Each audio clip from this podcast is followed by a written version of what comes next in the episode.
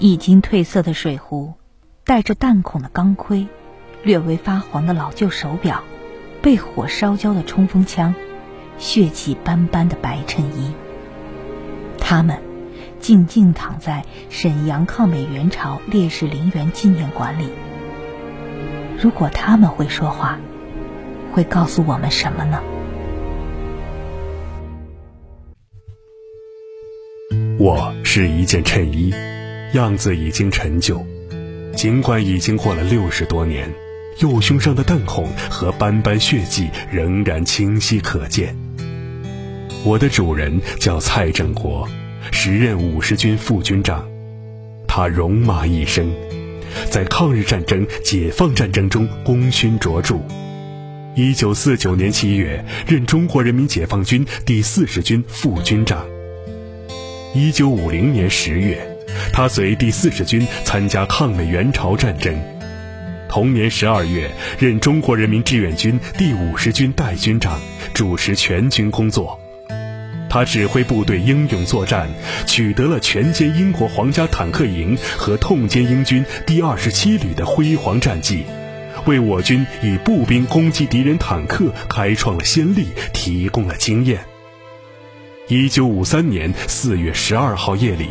他在归城郡青龙里军部召开会议，突然敌军来袭，投下了三颗炸弹，这其中的一颗就炸在了他的身旁，他的脑后和右胸被炸开了洞，牺牲时年仅四十四岁。沈阳抗美援朝烈士陵园宣传教育科科长王亨杰告诉我们。那这件血衣直到遗体被运送到沈阳以后才被换了下来，至今呢珍藏在沈阳抗美援朝烈士陵园里。蔡振国在战场上牺牲的时候呀，他的小儿子蔡晓东刚刚出生一个月。蔡晓东在烈士陵园曾经看到过这件血衣，每当他看到的时候，心都在颤抖。他仿佛看到了那个晚上，看到了硝烟弥漫的青龙洞。看到了他父亲倒下的身影。每年清明节，蔡晓东都会来到沈阳抗美援朝烈士陵园祭奠父亲。蔡振国的杰出功勋和国际主义精神得到了表彰，朝鲜民主主义人民共和国授予他一级国旗勋章。一个有希望的民族不能没有英雄，一个有前途的国家必定崇尚英雄。